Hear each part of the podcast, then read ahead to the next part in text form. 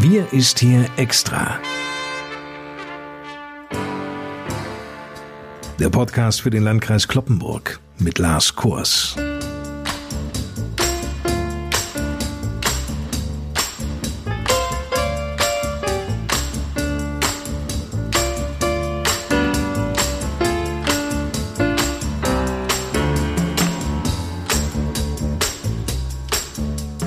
Moin zusammen. Seit dieser Woche wissen wir, es wird im Zuge der Corona-Pandemie Lockerungen geben. Und das schon ab Montag, wenngleich auch nun nicht in dem Umfang, wie ihn viele sich erhofft oder auch gewünscht haben.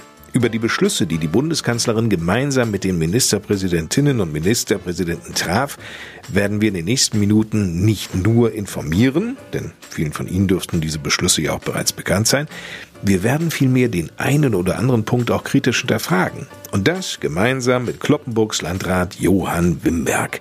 Der meldet sich, wie an fast jedem Freitag hier im Podcast, aus seinem Büro im Kreishaus an der Eschstraße. Moin, Herr Wimberg. Moin, Herr Kors. Herr Wimberg, bevor wir uns mit den Beschlüssen beschäftigen, blicken wir noch einmal zurück auf die letzte Folge von Wir ist hier extra. Da müssen wir etwas gerade rücken. Ja, leider hatte sich in der letzten Episode eine falsche Zahl eingeschlichen. Das hatte mit einem Versprecher von mir zu tun. Es wurde von mir gesagt, dass der 7-Tages-Inzidenzwert am 20. Februar im Landkreis Kloppenburg bei 39,2 lag. Das wäre schön gewesen. Gemeint war allerdings 96,2. Von der äh, Grundtendenz, ich hatte ja gesagt, wir lagen da unter 100, passte es schon, aber der Wert war halt nicht richtig angegeben und das soll an dieser Stelle natürlich richtig gestellt sein. Das haben wir hiermit getan. Bundeskanzlerin Merkel und die Ministerpräsidentinnen und Ministerpräsidenten haben sich nun vorgestern auf ihrem Corona-Gipfel auf eine erneute Verlängerung des Lockdowns geeinigt, und zwar bis zum 28. März. Allerdings streben nun die Länder in den kommenden Wochen stufenweise Lockerungen an, bei einer gleichzeitigen Ausweitung der Test- und Impfstrategie. Öffnungen einzelner Bereiche sind von der 7-Tage-Inzidenz und entsprechenden Hygienekonzepten abhängig. Niedersachsen muss jetzt noch die neuen Regeln in einer Verordnung beschließen. Es gibt aber einige grundsätzliche Punkte, die überall gelten. Zum Beispiel bei der Zahl jener Menschen, die sich ab Montag wieder treffen dürfen. Herr Wimberg, wie viele sind es denn? Bei den Kontaktbeschränkungen soll generell etwas gelockert werden. Ab Montag sollen demnach Treffen bis zu fünf Personen aus zwei Haushalten möglich sein. Kinder bis 14 Jahre werden nicht mitgezählt. Paare gelten als ein Hausstand. Aber wenn die 7-Tages-Inzidenz an drei aufeinanderfolgenden Tagen über 100 liegt, gelten ab dem zweiten Tag danach wieder die Regelungen, die bis zum 7. März galten. Ein Haushalt plus eine weitere Person also. Dann würde quasi die Notbremse gezogen.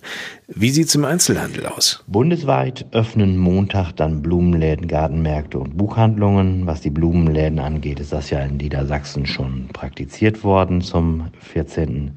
Februar hin mit begrenzter Kundenzahl. Niedersachsen hatte das ja schon gelockert. Da hacke ich nochmal eine, Wimberg, denn bei anderen Geschäften, wie zum Beispiel Betrieben aus der Modebranche, gestaltet es sich etwas anders. Geöffnet werden dürfte ja dann, wenn die Inzidenzzahl in einer Region unter 100 liegt, mehr ist sogar dann möglich, wenn die magische Grenze von 50 in einer Region unterschritten wurde.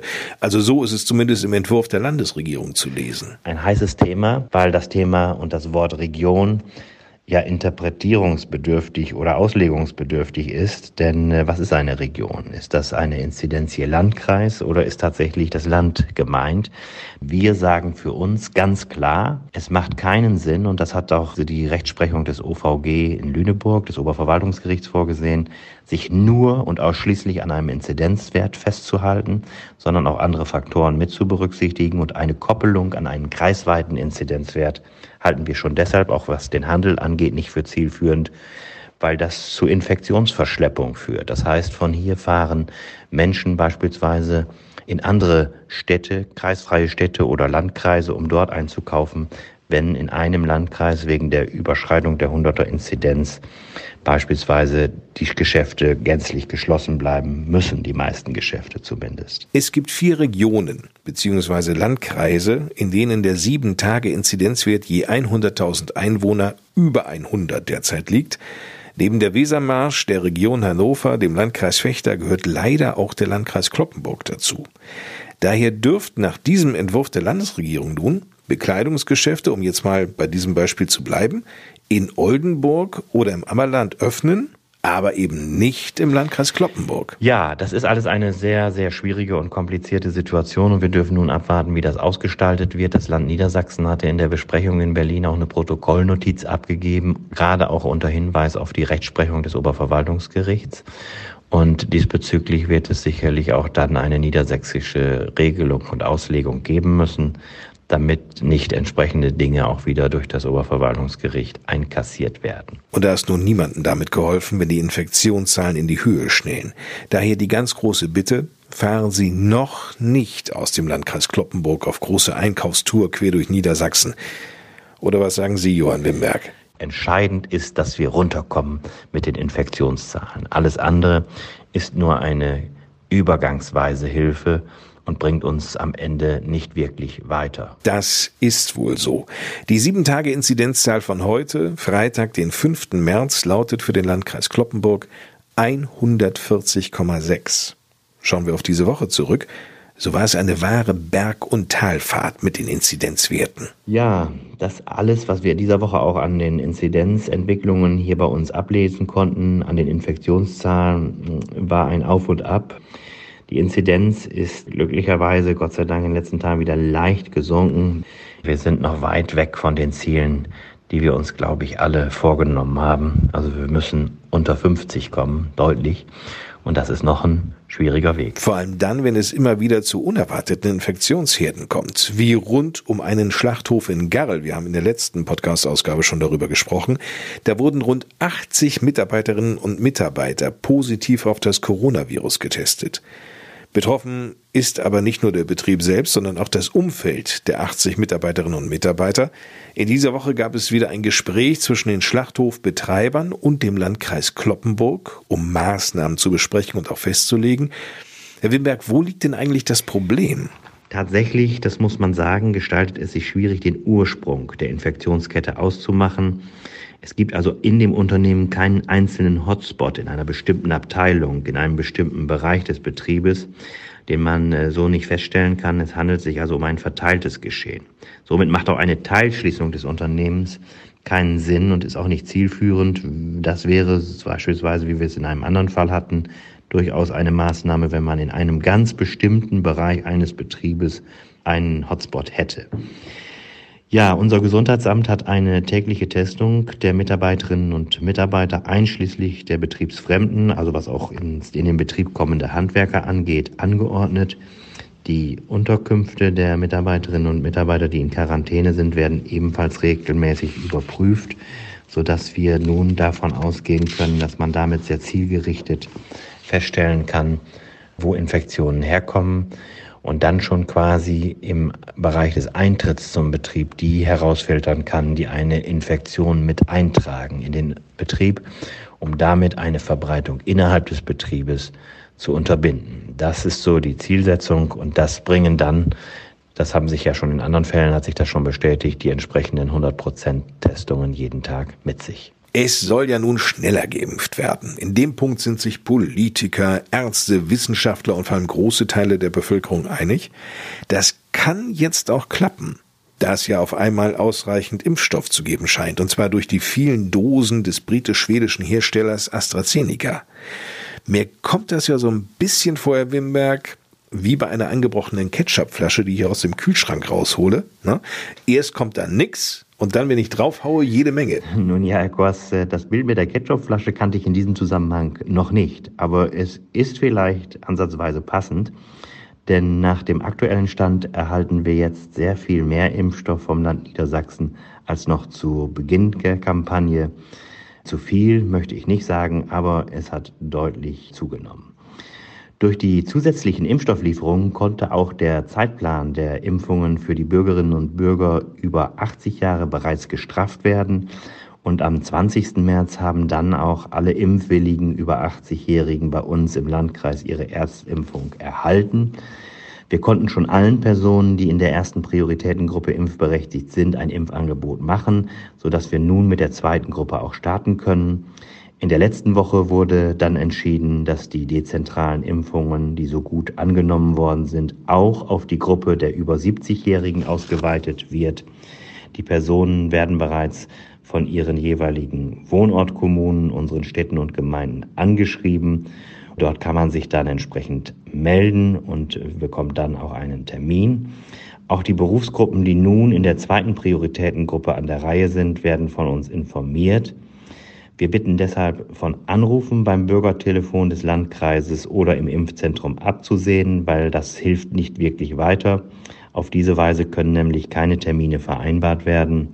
Und ich glaube, dass diejenigen, die ich gerade angesprochen habe, also die Gruppe der über 70-Jährigen, jetzt auch durch das Anschreiben dann bedient werden und am Ende auch äh, von uns einen Impftermin angeboten bekommen, ohne dass sie sich dafür in einer Hotline um einen Termin bemühen müssen.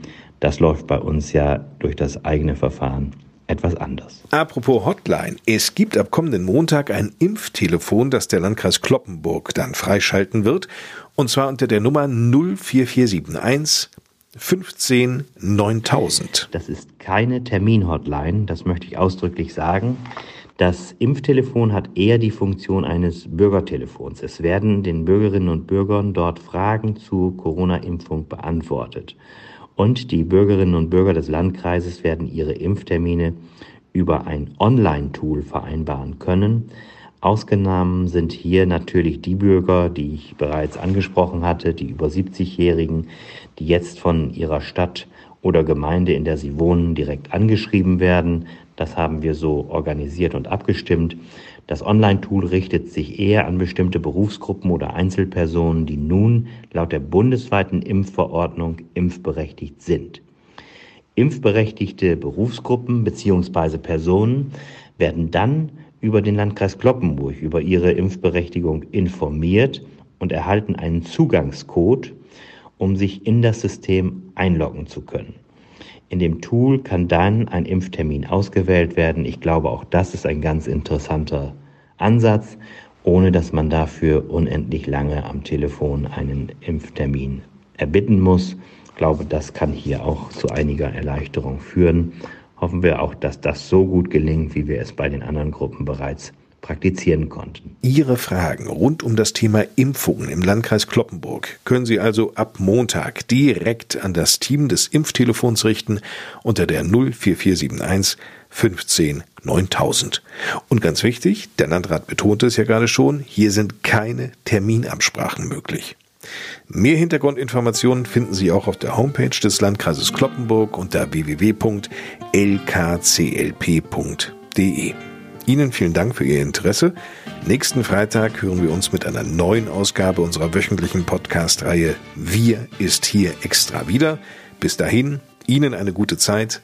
Mein Name ist Lars Kors. Und ich gebe nun noch einmal ab an Landrat Johann Wimberg im Kloppenburger Kreishaus. Ja, Herr Kors, zum Ende dieser Woche wünsche ich uns allen, dass wir hier im Landkreis Kloppenburg hoffentlich bald deutliche Fortschritte bei rückläufigen Infektionszahlen und damit bei den Inzidenzwerten erreichen werden. Da dies am Ende ja bekanntlich selbst die schärfste Corona-Verordnung allein nicht bewirken kann, kommt es weiterhin auf uns alle an.